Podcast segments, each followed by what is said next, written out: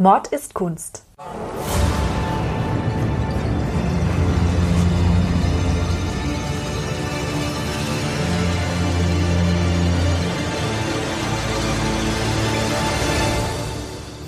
Blutige Morde und grausame Verbrechen. Für immer auf Leinwand gebannt. Kunst ist nicht immer etwas für schwache Nerven.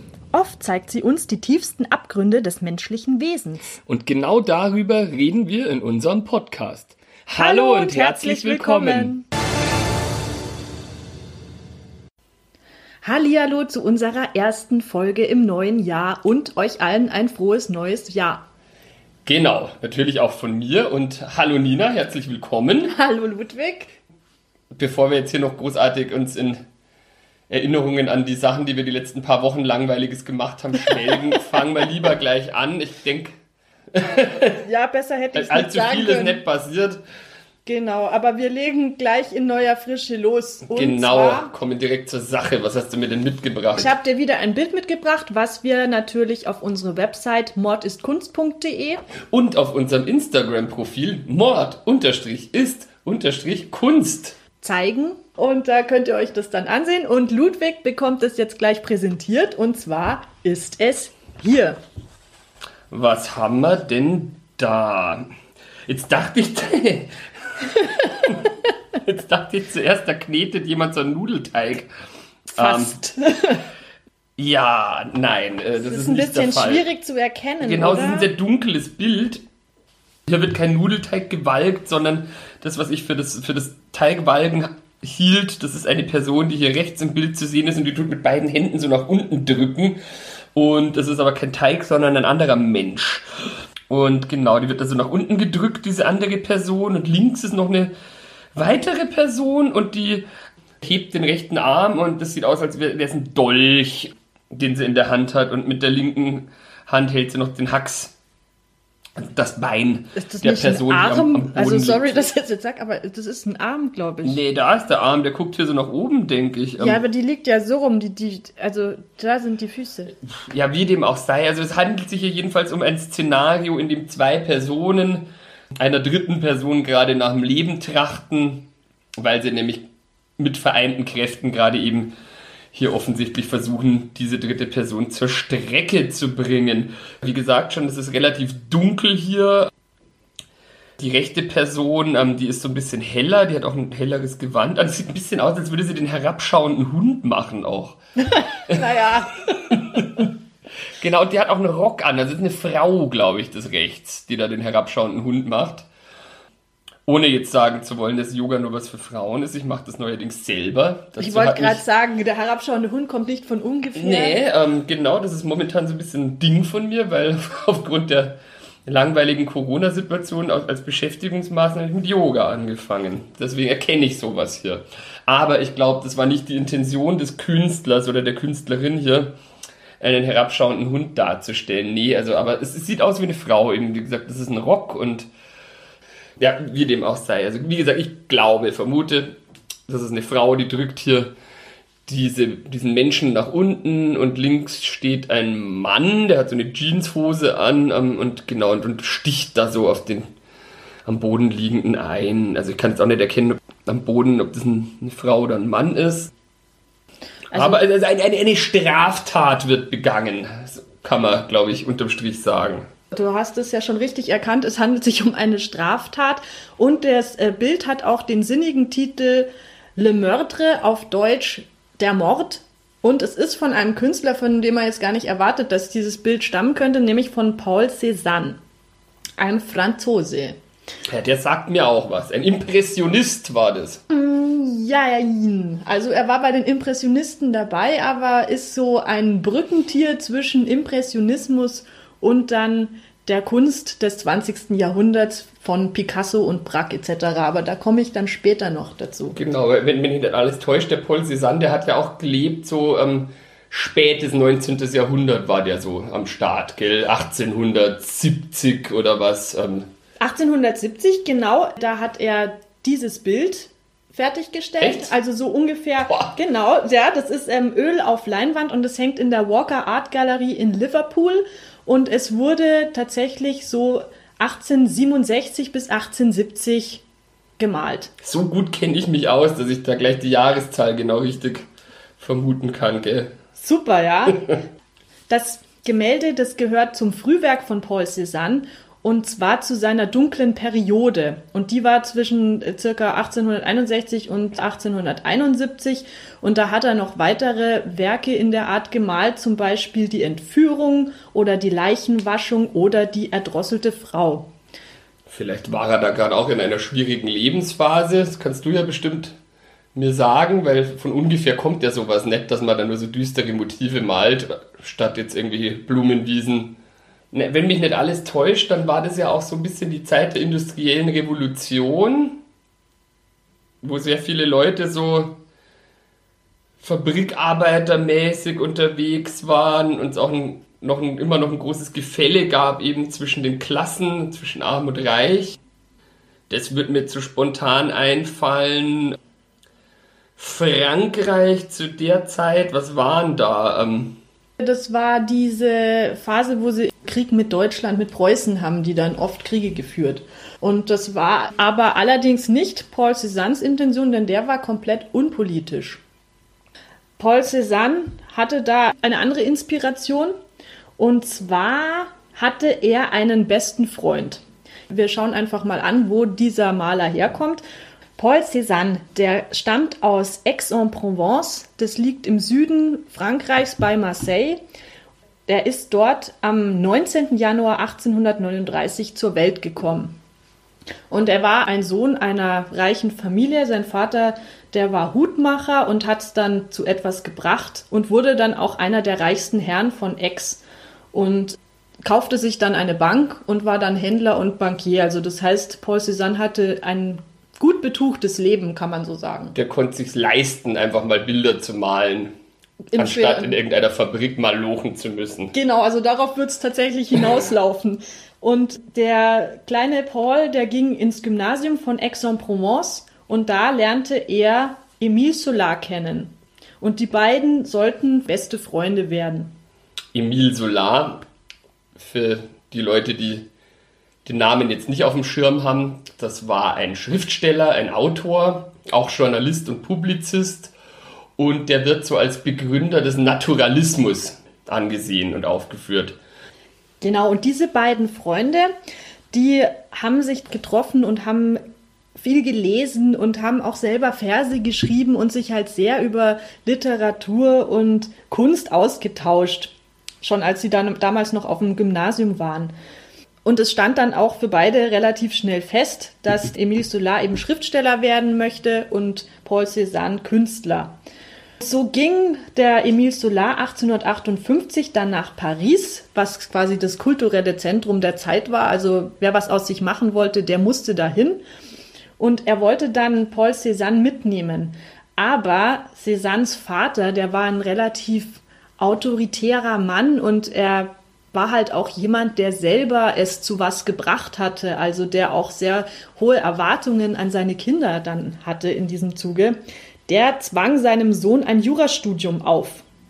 Was natürlich jetzt für einen künstlerisch begabten Menschen und Feingeist. Feingeist eben jetzt vielleicht nicht so das Richtige sein könnte. Und Paul Cézanne schrieb dann auch an seinen Freund in einem Brief, hier bin ich mit meiner Familie, mit den übelsten Menschen der Welt. Die Menschen, die meine Familie ausmachen, gehen mir auf die Nerven. Was schon aussagt, dass er mit der Entscheidung seines Vaters nicht einverstanden war. Und er nahm dann auch Zeichen- und Malunterricht an einer freien Zeichenschule in der Stadt Aix, blieb aber natürlich immer noch vor Ort. Mit 22 Jahren hatte er dann seinen Vater weichgeklopft, dass der ihm erlaubte, nach Paris zu gehen um dort Kunst zu studieren. Und zwar sollte Paul Cézanne das an der Akademie des Beaux-Arts in Paris bewerkstelligen, wo jeder Künstler gerne hin wollte. Und da gab es aber ein Problem, und zwar, dass die Akademie des Beaux-Arts äh, einen konservativen, klassizistischen Kunststil gelehrt hatte und auch diese Kunstauffassung vertrat. Und Paul Cézanne lehnte diesen Stil aber kategorisch ab und fand ihn rückständig und nicht mehr modern.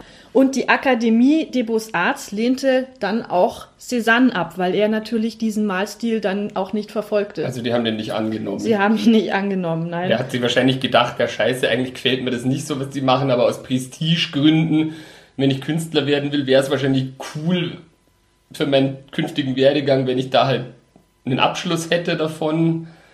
Richtig. Aber es ist halt, das weiß man ja, das klappt selten, dass man sich irgendwie verstellt und so tut, als würde man irgendwo. Man ist ja meistens bloß in den Sachen gut, die man auch gut vertreten kann. Du musst ja, wenn du dich da bewirbst, natürlich auch Arbeiten abgeben, die dann die Akademie bewertet und schaut, ob sie dich annehmen oder nicht. Und er hat halt einfach anders gemalt, als die das wollten. Und deswegen war da leider kein Zusammenkommen.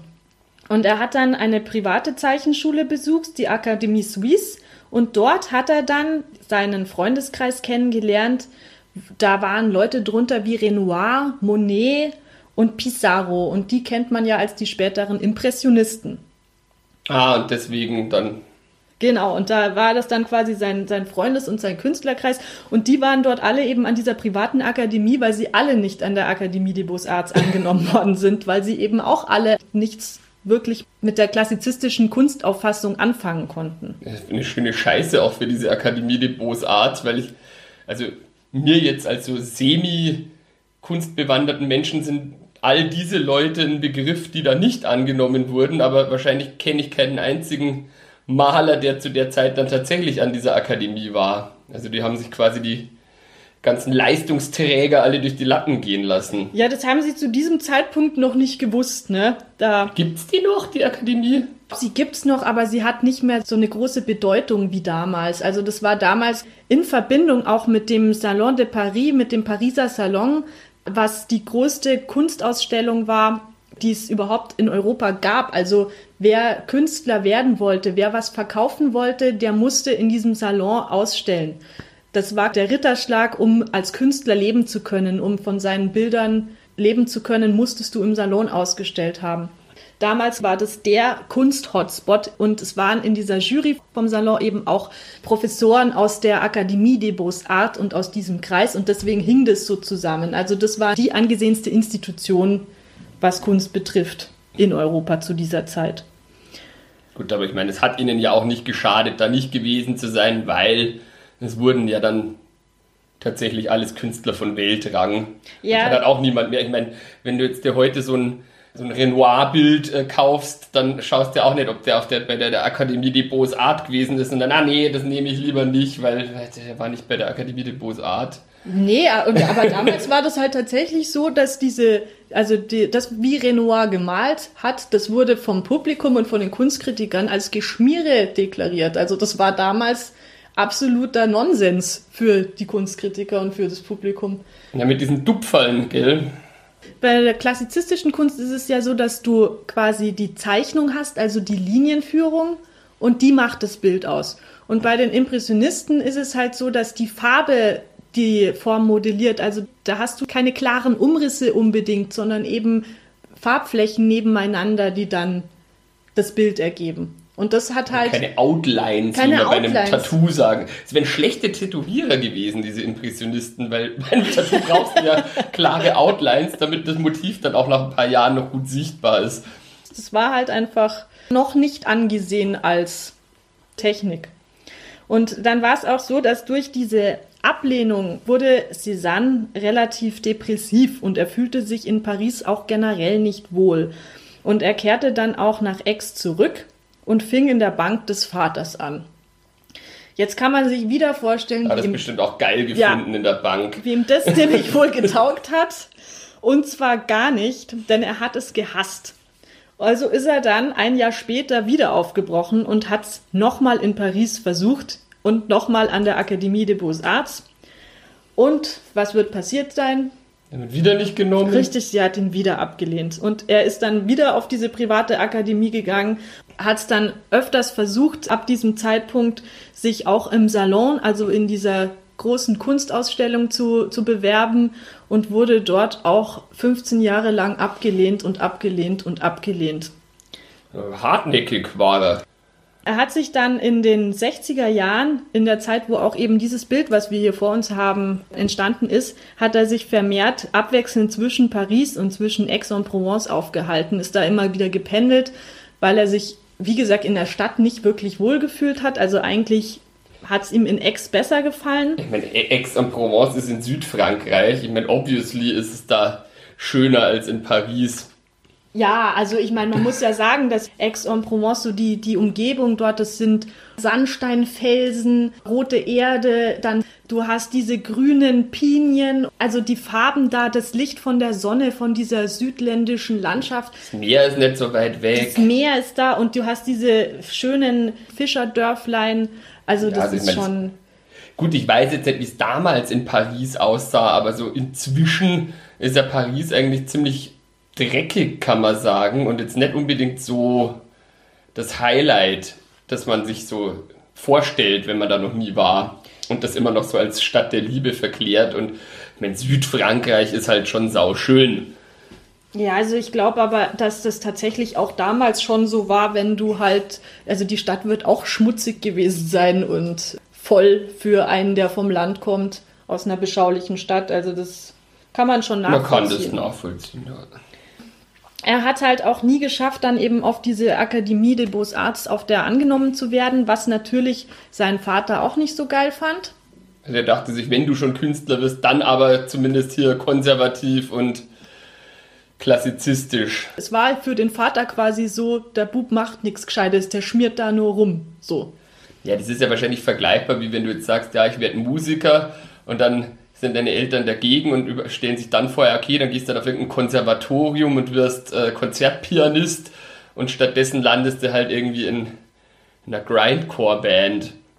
Ja, und so, es war tatsächlich auch so, dass du halt, also das war ja auch wie so eine Underground-Gesellschaft, diese Künstlertruppe, kann man ja schon so sagen, weil wenn du zum Beispiel im Salon ausgestellt hast, dann hattest du wirklich einen Namen. Also der Salon, der Pariser Salon, das war wie so eine Oscar-Verleihung. Also da, da wurde sich gut eingekleidet dafür. Da war wochenlang davor schon in der Presse gestanden, wer kommt da hin, wer kann ausstellen. Also das war wirklich ein gesellschaftliches, großes Ereignis auch, was dir halt nicht nur dann bestimmte Käufer gebracht hat, sondern auch einen Namen. Aber die wurden doch dann auch recht flott, wenn mich nicht alles täuscht, zu angesehenen Künstlern, weil soweit ich weiß, diese ganzen Impressionisten und auch Paul Cézanne waren ja zu Lebzeiten schon prominente und angesehene Künstler. Das heißt, es kann ja nicht so lange gedauert haben, bis dann wahrscheinlich auch Paul Cézannes Papa gecheckt hat, dass das doch irgendwie zu was führt, was der da macht, der Sohn. Mm, der hat das ehrlich gesagt äh, seine ganzen Lebzeiten nicht gecheckt, weil hm. es tatsächlich so war, dass Paul Cézanne eigentlich sehr lange nicht gut im Geschäft war, bis gar nicht.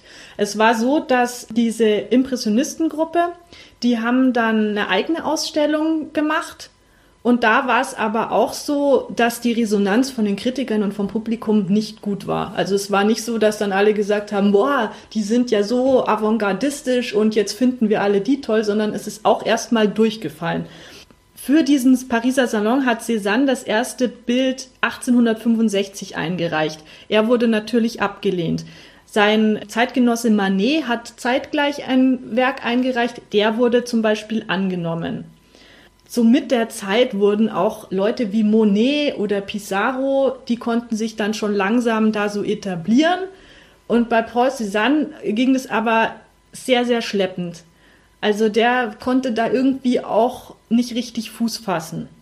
Er hat halt dieses Werk, was wir sehen hier, das hat zum Beispiel sehr abgestoßen. Es ist sehr duster. Ja, gut, es ist jetzt nicht direkt klar, es ist nicht direkt schön anzuschauen, wo man sich jetzt sagt, mei, was ist das für ein schönes Bild, sondern es ist halt sehr bedrückend, sage ich jetzt einmal, und düster eben. Ja, und es ist auch so, dass zu der Zeit ähm, war Francisco de Goya war relativ äh, populär und ähm, wir haben den ja schon in einer anderen Folge ja. behandelt. Und da, das, das, ist sehr ähnlich vom Stil her, wenn man das so sieht. Der hatte auch sehr dunkle Farben benutzt bei dem Saturn, der seine Kinder verschlingt. Stimmt, ja. Und es ist sehr grausam und da kann man das dann schon sehen.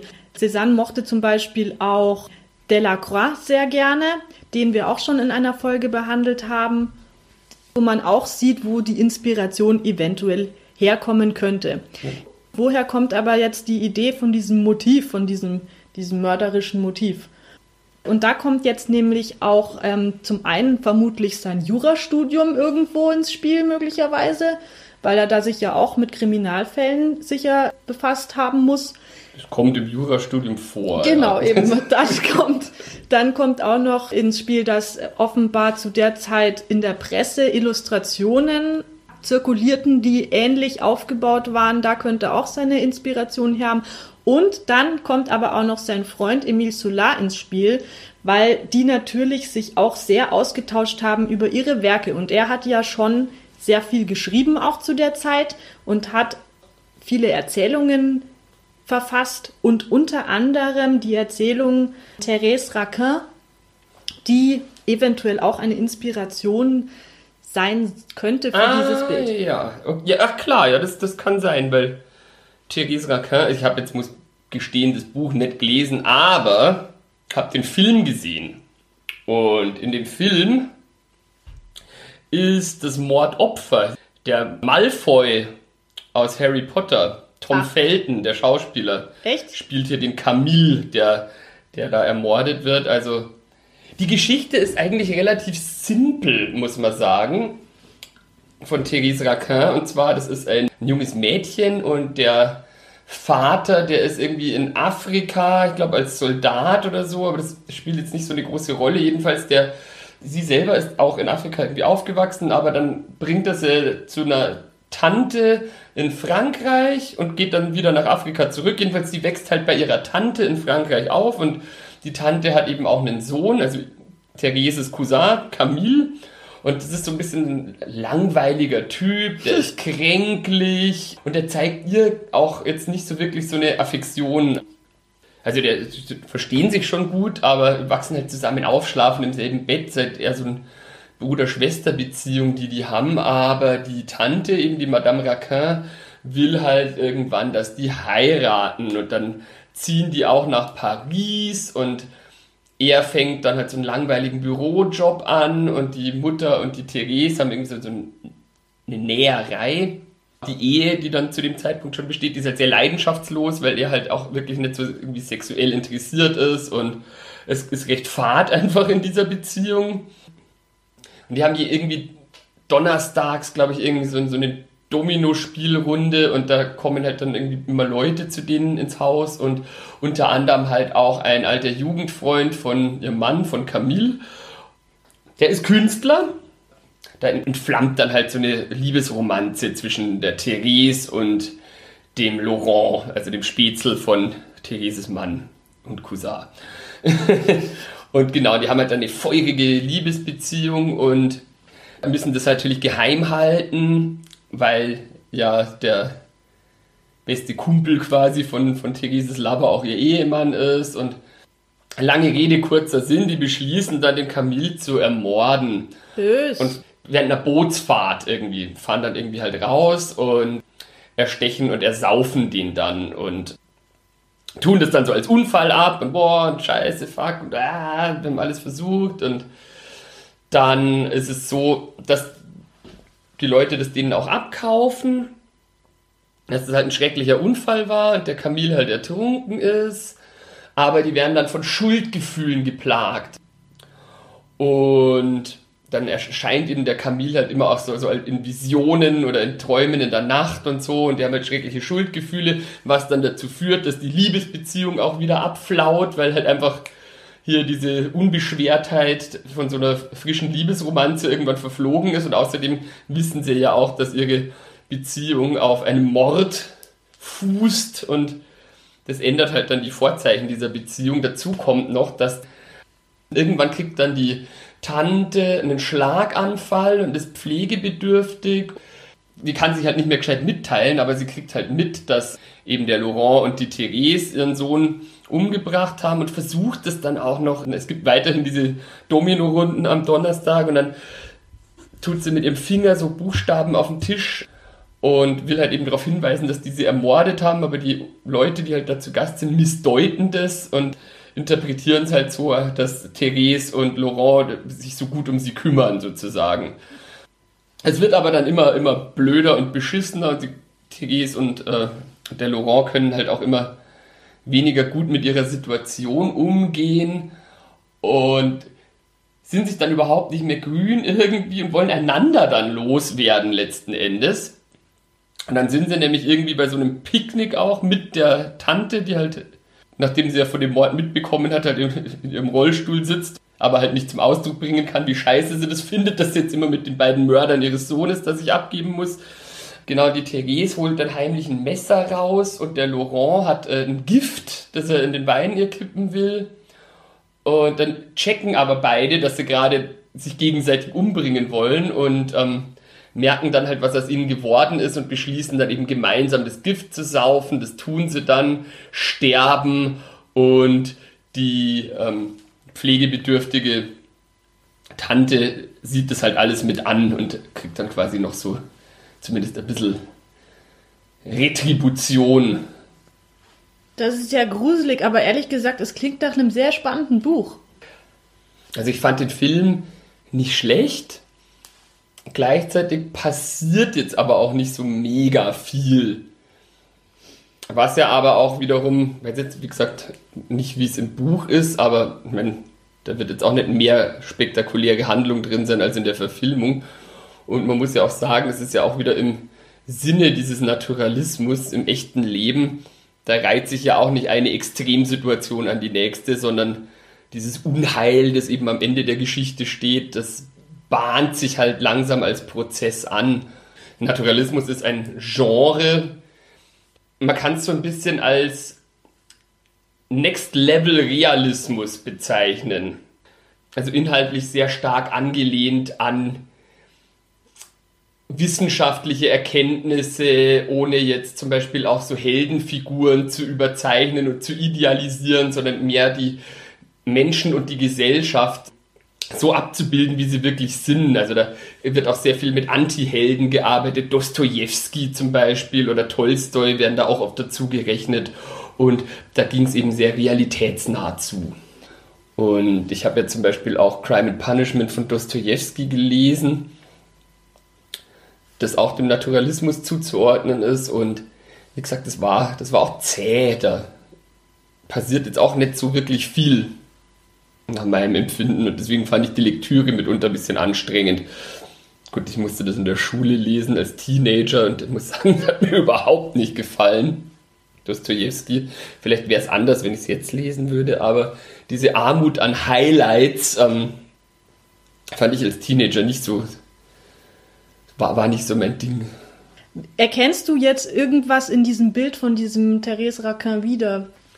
Weil ich meine, man erkennt ja jetzt auf diesem Bild die Person überhaupt nicht. Also das kann ja jeder sein, aber würdest du jetzt das irgendwie unterstützen, die These, dass es so sein könnte, dass es davon inspiriert ist oder eher nicht? Na gut, ich meine, wenn jetzt hier in dem Falle, die drücken die, wenn das jetzt man erkennt es nicht gescheit, weil es zu dunkel ist, aber gesetzt dem. Ah, doch, das sieht schon so ein bisschen aus, wenn die, die drücken die da so unter Wasser, ja. Ach so, stimmt, das könnte auch Wasser ähm, sein. Wobei er hat halt auch dieses Messer da, also. Ich bin mir tatsächlich gar nicht mehr sicher, ob bei Therese Raquin, ob da auch ein Messer im Spiel ist oder ob die den nicht einfach unter Wasser drücken. Aber auf jeden Fall tun sie ihn eben beide mit vereinten Kräften bei dieser Bootsfahrt da ähm, ersaufen lassen. Zumindest das Verbrechen, dass zwei Leute eine Person ermorden, könnte man da als Anlehnung schon sehen. Es liegt nahe, dass er sich von den Erzählungen seines besten Freundes da hat inspirieren lassen. Eine andere These ist zum Beispiel, dass er da so grausame Bilder gemalt hat, weil er Schwierigkeiten mit Frauen hatte, also weil er sehr schüchtern war und eben schwer hatte, Frauen anzusprechen etc. Aber dazu muss ich auch sagen, ich meine, er hatte eine langjährige Geliebte und die hat er dann auch geheiratet, mit der hatte er auch einen Sohn. Also da müsste man sich die Briefwechsel nochmal genau ansehen, die es auch gibt als Bücher. Ich habe die jetzt nicht alle gelesen, deswegen kann ich dazu jetzt halt keine Aussage treffen, ob das zutrifft oder nicht. Ja, du, aber ich meine, es reicht ja schon, glaube ich, um so ein bisschen einen, einen düsteren Mindset zu haben. Ich meine, wenn du mal überlegst, der wurde zuerst mehr oder weniger genötigt, Jura zu studieren, dann wurde er an dieser Akademie, auf die er eh nicht wollte, nicht angenommen, hat sehr viel Ablehnung für seine Kunst erfahren und ich meine, als Künstler ist es ja auch so, dass, dass, dass einem das schon auch nahe geht, wenn Leute einem sagen, ist scheiße, was du machst. Ähm, dann musste er in der Bank arbeiten als Freigeist und ich glaube, das reicht schon aus, um einen äh, trübselig zu stimmen. Ja, eben. Also Vollkommen ich, reicht es aus. Ich, ich würde jetzt da auch nicht so viel eigentlich hineininterpretieren, was er da für Charakterzüge haben hätte können oder so, sondern ich glaube auch, also diese ganzen Ablehnungsgeschichten, das, das ist nichts, was einen dann euphorisch macht. Zunächst. Genau, also da wäre ich jetzt, glaube ich, auch nicht in der Situation so, dass ich jetzt irgendwelche schönen Landschaftsbilder mal. Ich meine, wenn ich mich recht entsinne, so in der Schule zum Beispiel so Monet, Renoir, so andere Impressionisten, die haben ja auch schon sehr viele helle, farbenfrohe und auch schöne Bilder gemalt, wo ich mir gut vorstellen kann, dass das halt auch besser ankam bei den Zeitgenossen und sich das mehr Leute irgendwie gern ins Wohnzimmer hängen wollten, als jetzt eben hier gerade sowas. Gut, wir sind jetzt also noch an dem Punkt, wo sich sowas noch keiner hätte irgendwo reinhängen wollen, außer die Künstlerszene an sich. Die fanden das gut, aber so das Publikum, wie gesagt, das fand auch die Sachen, die Renoir gemacht mhm. hat oder so, noch nicht cool. Aber du hast jetzt gerade einen ganz wichtigen Punkt angesprochen, und zwar die hellen Farben. Und das war nämlich tatsächlich so, dass auch Cézanne später zu diesen helleren Farben kam. Und zwar dann in den 70er Jahren sein Freund Pissarro, der brachte ihm dann den Malstil dieser Impressionistengruppe näher. Und dann wurde auch die Farbpalette von Paul Cézanne heller. Paul Cézanne, der interpretierte das dann alles sehr für sich und machte dann seinen eigenen Stil draus, weil bei den Impressionisten ist es ja zum Beispiel so, dass die, die, die machen ja gar keine Umrisse. Also da siehst du ja wirklich alles umrisslos nebeneinander getupft. Ja, mit diesem Tupferl. Und Paul Cézanne, der behielt aber auch immer so die Umrisse. Der machte oft gerne so schwarze Umrisse noch. Also der hat es dann noch eigens für sich dann interpretiert. Und das ist auch das, was ihn quasi so ein bisschen oder was ihn aus diesem Impressionistenkreis ein bisschen absondert, weil er eigentlich nicht so wie die Impressionisten gemalt hat, sondern ganz eigen. Und es ist aber leider so, dass er da auch immer noch bei den Kritikern sehr verlacht worden ist und beim Publikum und eigentlich tatsächlich nur in der Künstlerszene Anerkennung gefunden hat, aber nicht darüber hinaus. Während seine Impressionistenkollegen dann langsam schon beim Publikum bekannter wurden, bei den Kritikern und auch mehr ähm, Bilder verkauft haben dann. Also es gab dann eben diese Ausstellung von dieser Impressionistengruppe, die sich als Salon des Refusés als Salon der Zurückgewiesenen dann etablierte, weil die quasi, die alle, die nicht angenommen worden sind, die haben dann ihre eigene Ausstellung gemacht. Und da stellte zum Beispiel auch Monet ein Bild mit dem Titel Impression Soleil Levant, Impression Sonnenaufgang aus. Und dieser Name, der wurde dann ein Spottname für diese Gruppe, die man dann Impressionisten nannte. Also das war jetzt am Anfang nichts Nettes, sondern das war eine Verhohnepiepelung dieser Gruppe. Impressionisten. Aha. Also der Begriff hat sich dann natürlich verändert im Laufe der Jahre. So wie Punk zum Beispiel, das ist ja eigentlich auch ein, ein Schimpfwort im Englischsprachigen, eine despektierliche Bezeichnung für einen, für einen Jugendlichen, der nichts hinbekommt, aber das wurde ja dann auch zu einer Jugendkultur. Genau, und du kannst die Impressionisten. Die inzwischen sich auch äh, stolz auf die Fahnen schreiben kann die kannst du auch so sehen. Also Avantgarde gegen das Establishment, was Neues, was Frisches, was Modernes und die alten Zöpfe quasi abschneiden. Das war so die Intention dahinter. Eigentlich, wenn man von Cézanne spricht, dann denkt man an seine schönen Landschaftsbilder, an äh, Bilder vom Mont Saint-Victoire, von einem Berg bei Aix-en-Provence. Und das ist auch das, was er am liebsten gemacht hat. Landschaftsbilder ohne Menschen drin, einfach das, was er gesehen hat, quasi für sich interpretiert auf die Leinwand gebracht. Und da hat er sein ganzes Leben lang äh, studiert, wie das am besten machbar ist. Und er war eigentlich selten zufrieden mit einem Werk, so dass die Bilder auch meist unvollständig aussehen. Und die meisten sind nicht signiert, weil sie einfach nie fertig waren, weil er nie zufrieden war. Und das war auch ehrlich gesagt, glaube ich, sein größter Stolperstein, den er sich selber in den Weg gelegt hat, diese Selbstzweifel, die haben ihn auch irgendwie gefangen genommen. Wie ist denn das dann? Ich stelle mir das da schwer vor, jetzt gerade so in der Kunsthandelsszene keine Ahnung, jemand findet auf seinem Dachboden ein, ein Bild und wenn du sagst, der hat die auch selten unterzeichnet oder so, dass du dann halt überhaupt weißt, dass das ein Bild von Cézanne ist, wenn ja. das nicht draufgeschrieben hat. Ja, das ist tatsächlich relativ schwierig. Also natürlich muss man dann die Malstile vergleichen und du musst auch die, kannst ja heutzutage die, die Farbzusammensetzung untersuchen und dann kannst du das mit also nachgewiesenen Bildern von ihm vergleichen und so kommst du dann Stück für Stück dem auf die Spur. Aber ganz ehrlich, es passiert ja immer wieder, dass Bilder falsch deklariert werden.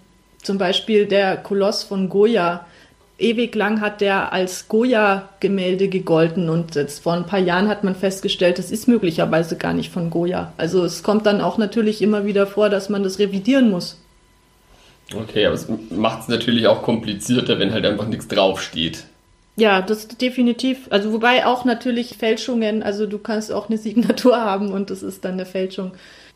Also der hat jetzt nicht so einen crazy mysteriösen Nachlass, wo irgendwie dann immer wieder neue Sachen gefunden wurden. Nee. Das gibt's ja auch.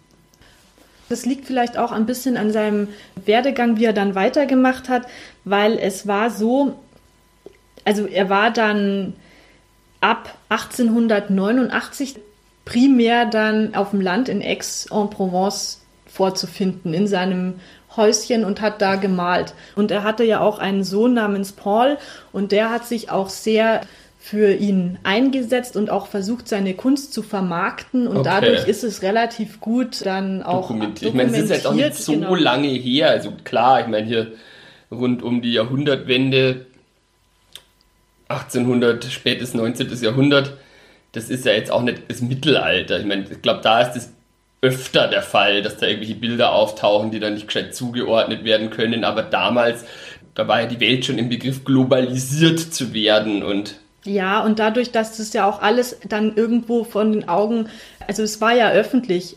Kunstkritiker haben diesen Kreis ja auch begleitet und es wurde ja auch da viel drüber geschrieben und genau, da ist in Publikationen veröffentlicht. Einfach. Da ist einfach auch viel da. Das ist, glaube ich, einfacher. 1882 hat er dann endlich mal im Salon ausstellen dürfen. 1882, also er hat wirklich lange gewartet. Er hat angefangen, es zu versuchen 1865 und hat es versucht bis 1882, wo er dann endlich mal angenommen worden ist. Offenbar durch Vitamin B, weil er einen Spätzle hatte, der dort in der Jury saß, also auch nicht wirklich aus eigener Kraft, wenn man so will. Ja, und weil er inzwischen halt auch schon schöne Landschaftsbilder malen konnte. Nee, er hat äh, eingereicht ein Porträt seines Vaters und das hat er schon 1864 gemalt gehabt. Also das ist echt ein ganz, ganz tolles Gemälde. Aber wie gesagt, es war trotzdem für die damalige Zeit immer noch ein Geschmiere. Also die Technik hat einfach nicht zu den Ansprüchen des Salons und der Akademie gepasst. Vielleicht können wir ja auch bei Instagram und auf der Homepage noch zum Vergleich noch andere Sachen von Paul Cézanne hochladen, damit man eben dann auch diesen Kontrast sieht eben. Ja, sehr gerne. Also das, äh, ich werde auf jeden Fall noch ein Landschaftsgemälde, das bekannteste vermutlich von ihm, von äh, Mont Saint-Victoire hochladen. Dann dieses Porträt von seinem Vater, was sehr schön ist. Dann kann man auch nämlich diese Entwicklung gut sehen es ist dann auch so gewesen, dieser Vater, der war ja, er, also Paul Cézanne war ja finanziell abhängig von dem Vater, weil er hat ja nichts verdient als Maler. Er hat nicht wirklich was verkauft. Er hat von seinem Vater da äh, immer ein bisschen Unterhalt bekommen. Das führte dann sogar so weit, dass er ja diese Frau, die hieß ähm, Hortense Fiquet, die er kennengelernt hat 1869, mit der er dann ein paar Jahre später auch das Kind bekommen hat. Sein Vater hat von dieser Frau gar nichts gewusst. Ah, ja. Er hat die 17 Jahre vor seiner Familie verheimlicht, weil er eben Schiss hatte, dass der Vater ihm dann den Unterhalt streicht. Und es, Wieso? Ja. Ist doch normal, dass man irgendwann mal eine, eine, Beziehung führt und vielleicht auch ein Kind bekommt. Ja, aber dann musst du auch selber dafür sorgen können. Das war so dem Vater sein ah. äh, Anspruch, weil er hat ihm ja Unterhalt gegeben, dass er Künstler wird und Kunst studiert und was aus sich macht. Und das Problem war dann halt. Wenn so, umeinander fägelt den ganzen Tag. So ungefähr. Und es war dann auch zeitweise so, dass der Vater ihm da ein bisschen auf die Schliche gekommen ist und ihm zeitweise das Geld gestrichen hat. Und dann musste ihn nämlich sein guter Freund Emile Solar, der relativ schnell es zu was gebracht hat als Schriftsteller, der musste ihn dann finanziell auch aushalten. Das waren ein paar Jahre, das war jetzt nicht so, dass er mal irgendwie zwei Monate da einspringen musste, sondern der hat ihn dann schon ein paar Jahre unterstützt. Das ist dann auch wieder was das zehrt natürlich an deinem Selbstbewusstsein, wenn du siehst, so dein bester Freund, der bringt's zu was, alle, die in deiner Gruppe sind, werden so langsam anerkannt und kommen weiter und du bist der Einzige, der immer noch auf der Stelle tritt und nichts geschissen kriegt auf gut Deutsch. Ja, stell mir ätzend vor, vor allem wenn du dann halt auch noch die Leute dauernd anpumpen musst. Das war auch wirklich ein ähm, Problem, weil das Einzige, was er wollte, war malen und mit, seinem, mit seiner Kunst Geld verdienen. Er wollte ja auch diese Abhängigkeit von seinem Vater überhaupt nicht.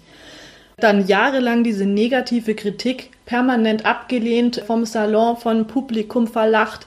Irgendwann hat er sich ein dickes Fell dann herangezüchtet, wo es ihm dann ein Stück weit wurscht war, aber ich glaube, so innerlich ganz egal ist dir sowas nie. Wobei, ich meine, der, der Emil Solar zum Beispiel, der war ja wirklich ziemlich erfolgreich. Ich meine, der hatte auch mal so bessere und mal schlechtere Phasen, aber unterm Strich kann man sagen, hat er sehr, sehr gut gelebt, weil er auch ein sehr arbeitsamer und fleißiger Schriftsteller war. Der hat ja mega viele Romane publiziert und aber auch noch in Zeitungen als Journalist gearbeitet und der hat ja auch in Medan so ein Landhaus. Das ist halt einfach eine heftige Villa die man sich anschauen kann. Und ähm, ich glaube, das konnte der schon irgendwie hinbekommen, da den, den Cézanne ein bisschen zu unterstützen. Allerdings haben die sich auch irgendwann überworfen. Ja. Weil. Ähm, Und zwar 1886, da haben sie sich dann gestritten. Genau, der, der Emile Solar hat einen Roman rausgebracht, ähm, Das Werk. Und da ging es halt auch irgendwie so ein bisschen gescheiterten Künstler und da hat sich der Paul Cézanne äh, drin wiederentdeckt und hat das dann dem Emil Solar nachhaltig übel genommen. Also das hat den schon hart gekränkt und es ist aber auch fies. Schade, weil ich meine, der, der Cézanne war nämlich auch Emil Solars Trauzeuge und lauter so Sachen. Aber da sieht man mal, wie halt so wie eine tiefgehende Kränkung halt tatsächlich auch innige Freundschaftsbeziehungen zerstören kann. Also es ist auch so, dass gar nicht so sicher ist, ob Solar den Cézanne damit gemeint hat, weil der Monet zum Beispiel hat eher den Maler Manet in diesem Roman wiedererkannt.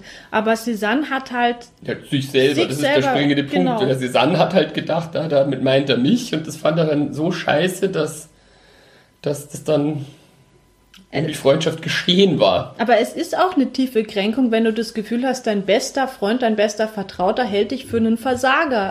Aber da ist eben die Frage, inwieweit es von Cézannes eigenen Selbstzweifeln kam oder ja. der Wirklichkeit. Wobei man auch sagen muss, dass Solar zum Beispiel einem Freund mal in einem Brief geschrieben hat, dass Paul das Genie eines großen Malers haben mag, aber nie das Genie besitzen wird, tatsächlich einer zu werden. Das kleinste Hindernis bringt ihn zur Verzweiflung.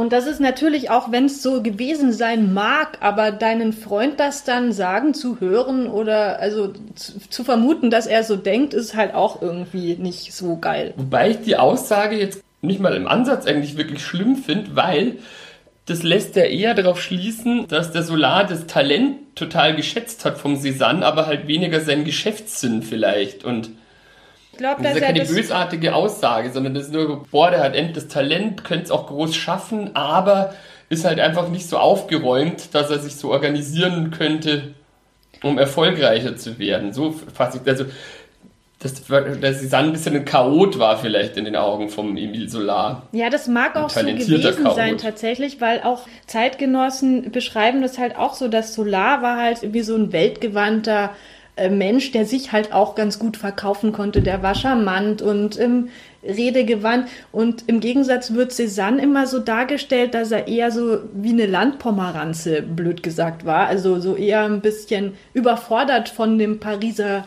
Lifestyle und vielleicht nicht mit so viel Esprit wie jetzt ein Solar oder so. Also. Ja, wenn der Emil Solar, der war halt auch tatsächlich sehr gut in seiner eigenen Vermarktung und eben auch was seine Arbeitsmoral anbelangt.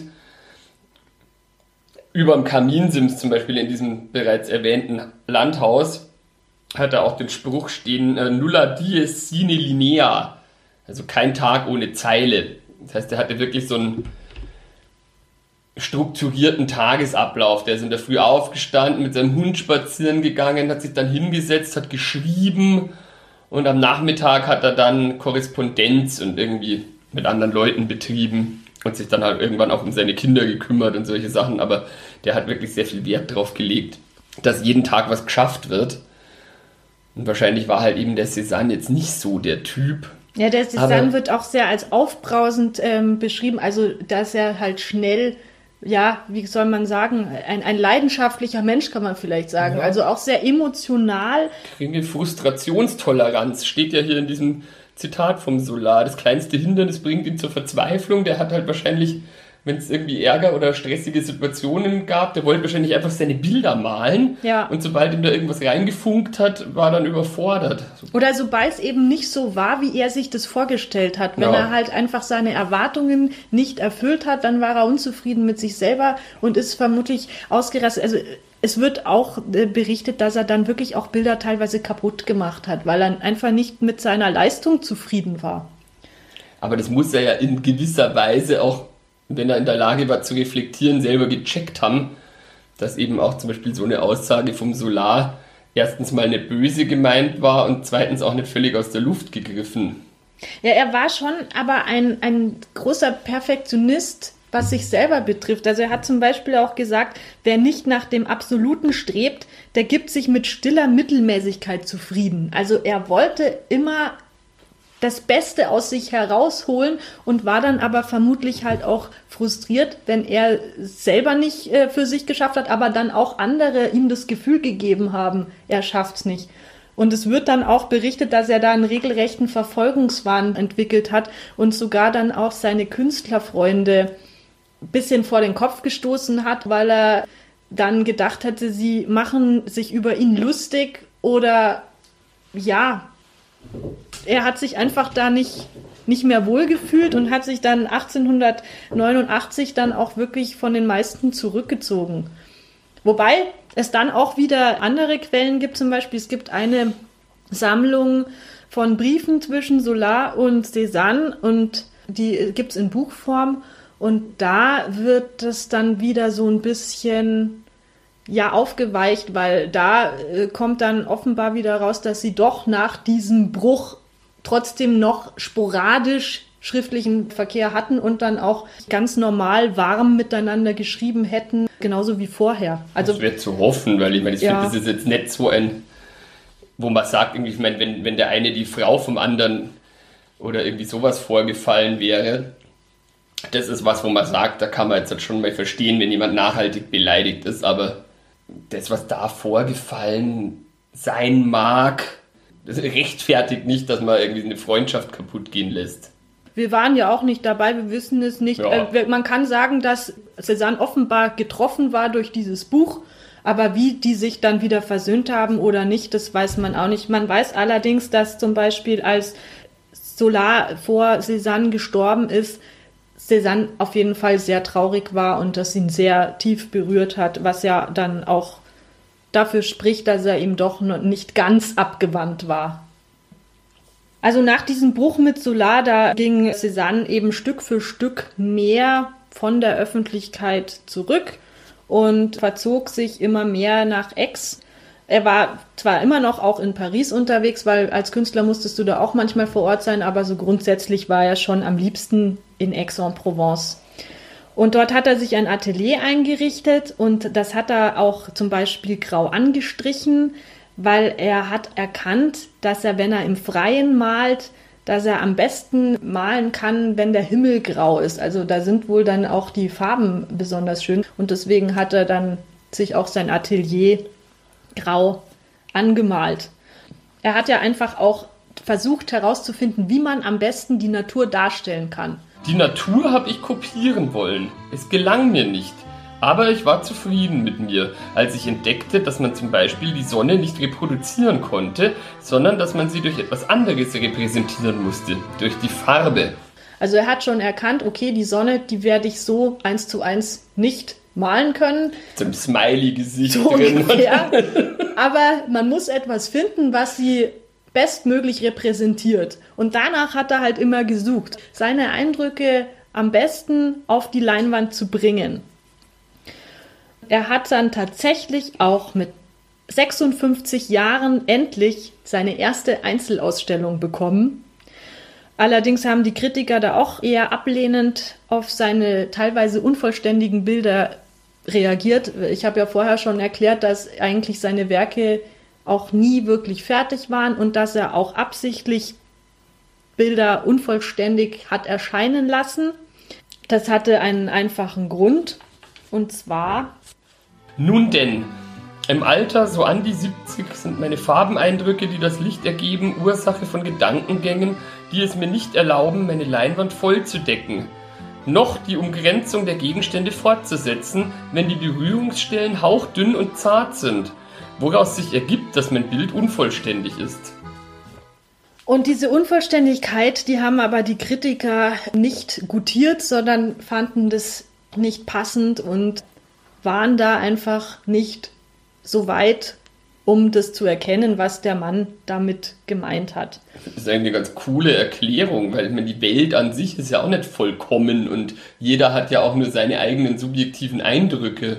Ja, genau, und so hat er es auch gemeint. Ist, das ist, genau das ist es. Sein subjektiver Ansatz. Genau, sein subjektiver Eindruck war das eben. Und den hat er auf die Leinwand gebracht. Und die Bilder haben ja auch eine Ausstrahlung. Ich meine, man muss natürlich sagen, dass sie jetzt halt nicht den Anspruch haben wir jetzt ein klassizistisches Gemälde. Das ist vollkommen klar. Aber die Farben, die strahlen dermaßen etwas aus. Also es ist eine Stimmung eingefangen in seinen Gemälden, die ist wirklich der Hammer. Das spürt man, wenn man die anschaut. Seine Künstlerfreunde, wie gesagt, die haben das schon teilweise erkannt, die breite Masse leider noch nicht. Aber die nächste Generation an Künstlern, zu denen Paul Gauguin, Edgar Degas oder Pablo Picasso gehören, die haben Cézannes Werk sehr verehrt und gesammelt. Und die haben auch diese künstlerische Neuerung erkannt. Und die hat sich dann im Kubismus ihren Weg weiter bereitet. Also quasi ist Cézanne, kann man als den Vorläufer des Kubismus von Picasso, Picasso und äh, Georges Braque sehen, die alle von Cézanne inspiriert waren. Ja, das habe ich auch nicht gewusst. Ich finde das auch so schön, weil er tatsächlich wie so ein, ein Brückentier zwischen dem 19. und dem 20. Jahrhundert fungiert. Also da wirklich dann auch seine Bedeutung erlangt hat, die er eigentlich immer haben wollte. Das ist irgendwie das, das was ich so tröstlich daran ja, finde. hat er selber nicht mehr mitbekommen, dass er die Bedeutung hatte, offensichtlich. Er hat es ein bisschen mitbekommen, weil er tatsächlich, als er dann so über 60 war, dann war er auch schon bekannter und da war er dann auch schon zu Lebzeiten ein bisschen mehr gefragt, auch seine Werke, als jetzt hat, äh, wie es zu seinen Anfängen war. Also ein bisschen hat er es schon noch mitbekommen. Und er ist dann 1906 im Alter von 67 Jahren gestorben an einer Lungenentzündung. Und es war aber ein Tod, wie er ihn sich gewünscht hätte wahrscheinlich, denn er hat sich diese Lungenentzündung zugezogen, als er gerade beim Malen im Freien war und ihn ein Gewitter überrascht hat. Und dann hat er einen Schwächeanfall bekommen und von dem hat er sich nicht mehr erholt. Also er ist quasi beim Malen, kann man sagen. Im weitesten, im Sinne, weitesten bei, Sinne. In Ausübung der Tätigkeit, die ihm am meisten Freude bereitet hat. Gegangen, genau.